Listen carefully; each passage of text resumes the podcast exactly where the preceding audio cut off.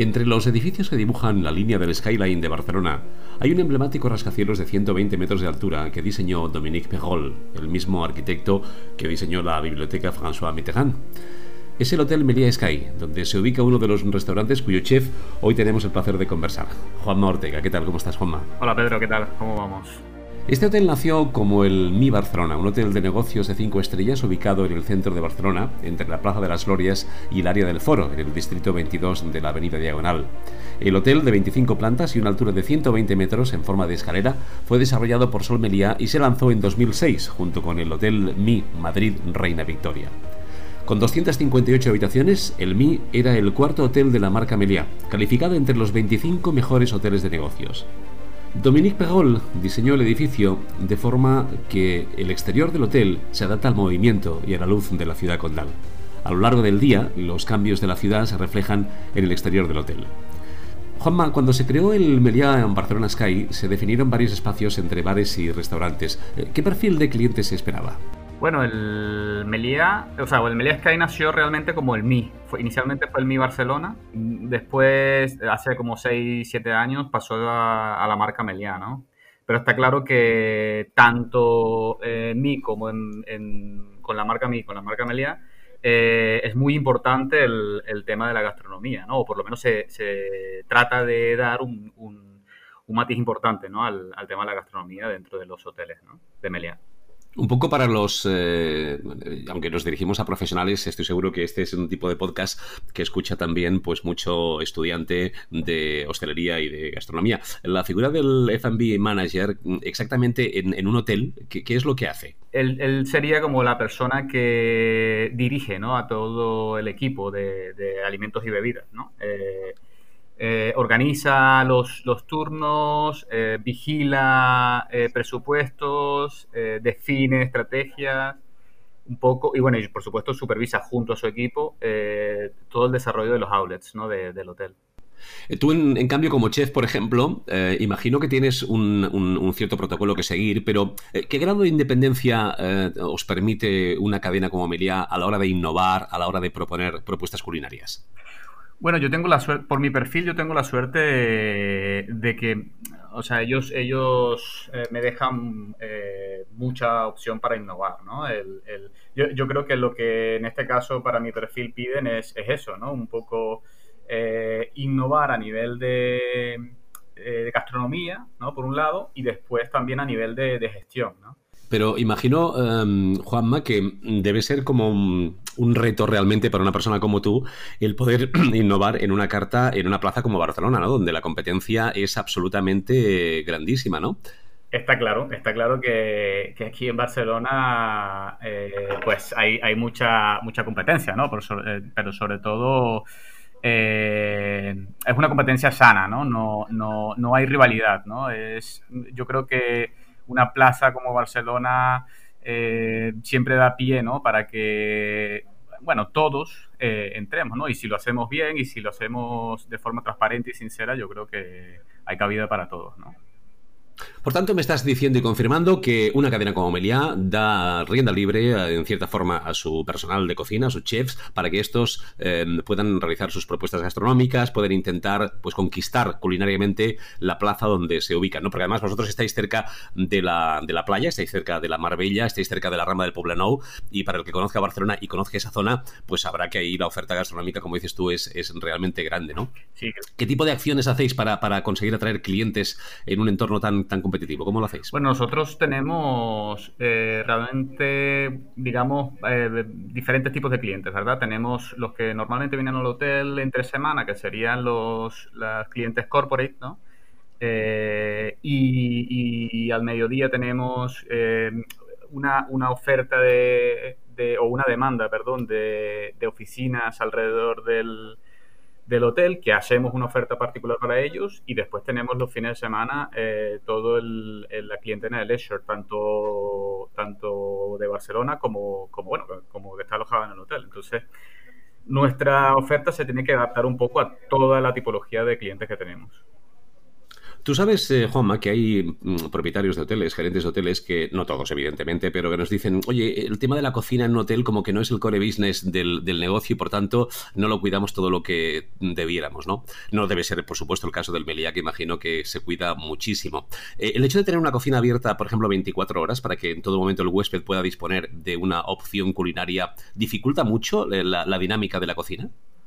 bueno, es, es al final todo es tema de organización, ¿no? Y, bueno, te tienes que apoyar en el equipo que, tienes, ¿no? Entonces, es el trabajo conjunto de F&B, de alimentos y bebidas, es fundamental, ¿no? Entonces, eh, con una oferta, eh, digamos que redonda, ¿no? En el que, por ejemplo, no haya muchas mermas, eh, sea sincera, transparente, igual que, el resto de la oferta, pues puedes adaptar una oferta para, para tenerla 24 horas.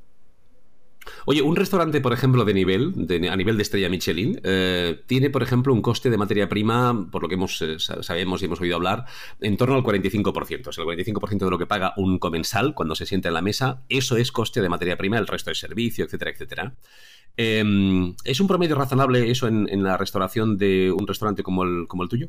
Eh, no, no, no, para nada, para nada. Es un porcentaje tan alto de de coste, de food cost, eh, haría inviable ¿no? el, la rentabilidad del, del, outlet. ¿no? Entonces, hay una rentabilidad a nivel de bebidas y una rentabilidad a nivel de, comida. ¿no? Eh, nosotros somos muy, bueno, hacemos eh, muy incipientes en el tema de, cada uno con lo suyo porque así tenemos más control. ¿no? Entonces, a nivel de comida, pues la responsabilidad es mía, ¿no? y y a nivel de bebida, pues del director de alimentos y bebidas.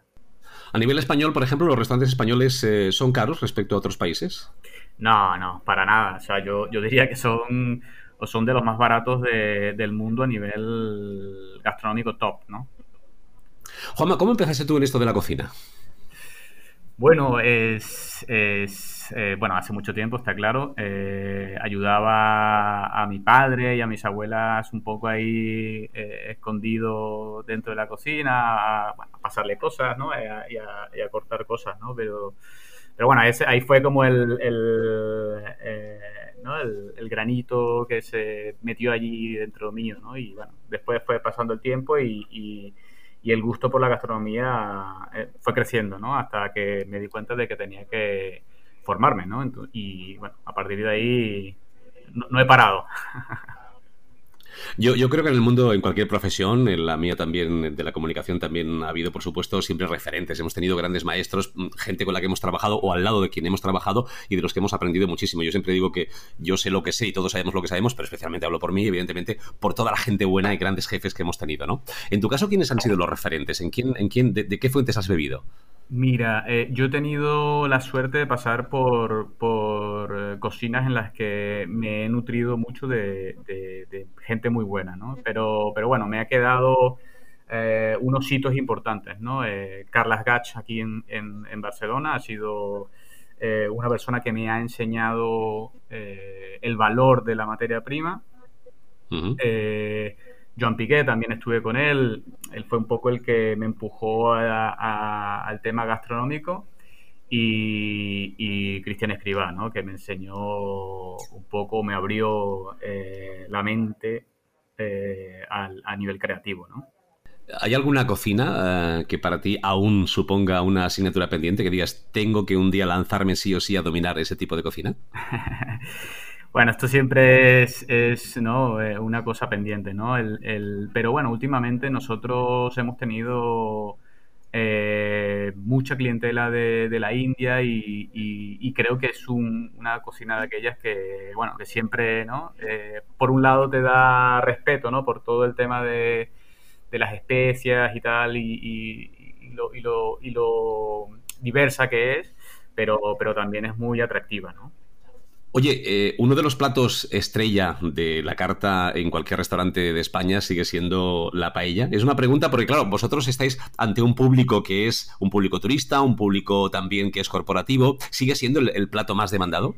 Eh, bueno, nosotros tenemos una, clientela en el Sky eh, particular, ¿no? Porque tenemos gente de fuera, o la gran mayoría viene de fuera, y gente muy joven, ¿no? O gente joven.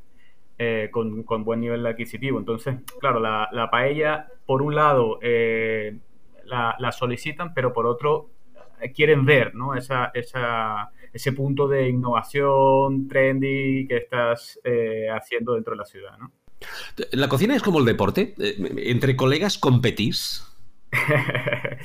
bueno, la cocina, la cocina es como el deporte porque si, si no te mantienes en forma, pues no estás al día, ¿no? Y, en ese sentido yo creo que es, igual al, deporte, ¿no? Pero, pero mm, es lo que te decía, ¿no? Yo creo que no hay una, competencia de, enfrentamiento, sino más bien de, apoyo y superación, ¿no? O sea, cada uno nos, nos vamos ayudando, ¿no? Eh, los unos a los otros a, ser mejores. ¿De verdad? ¿Eso es, eso es cierto? Porque mm, es, queda muy bonito decirlo, pero ¿realmente os ayudáis? No, no, no estoy dudando, ni mucho menos. ¿eh? Solamente quiero que me reafirmes que entre colegas existe el espíritu colaborativo.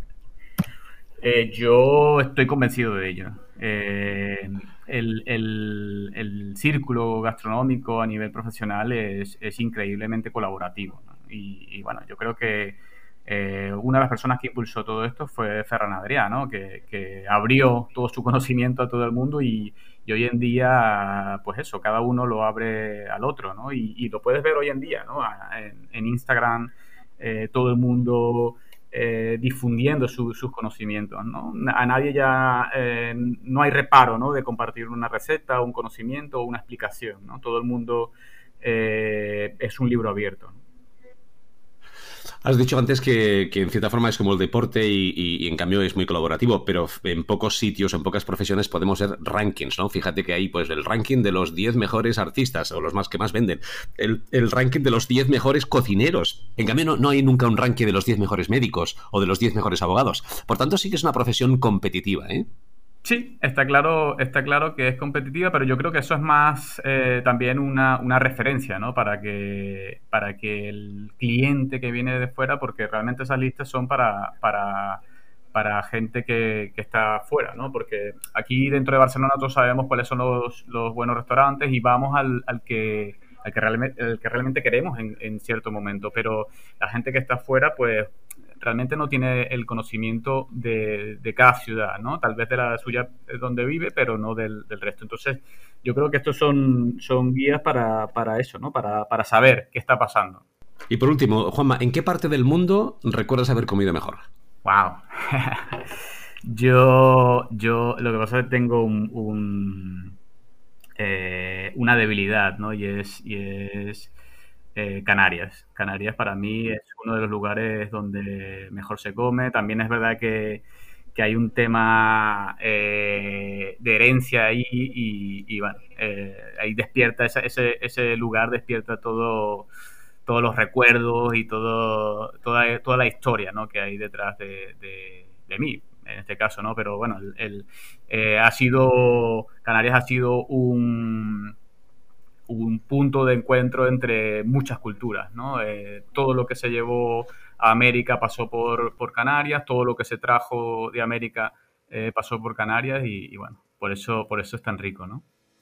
Ahora mismo en una situación de confinamiento como la que vivimos, eh, hablas de Canarias, hablas de comida y ya a todos nos viene a la mente esas zonas tranquilas, paradisíacas, maravillosas y nos imaginamos todos ahí en veranito comiendo una paella, cualquier otro plato de la gastronomía canaria o de otro sitio. Oye Juan, ha sido un placer como siempre hablar con eh, profesionales como tú, muchas gracias y esperemos que muy pronto todos estemos ya al frente de los fogones y los que nos toca estar en la mesa pues disfrutando de vuestras creaciones. Pues muchas gracias a ti, Pedro, por la invitación y, bueno, nada, este, a seguir adelante, que es lo que toca.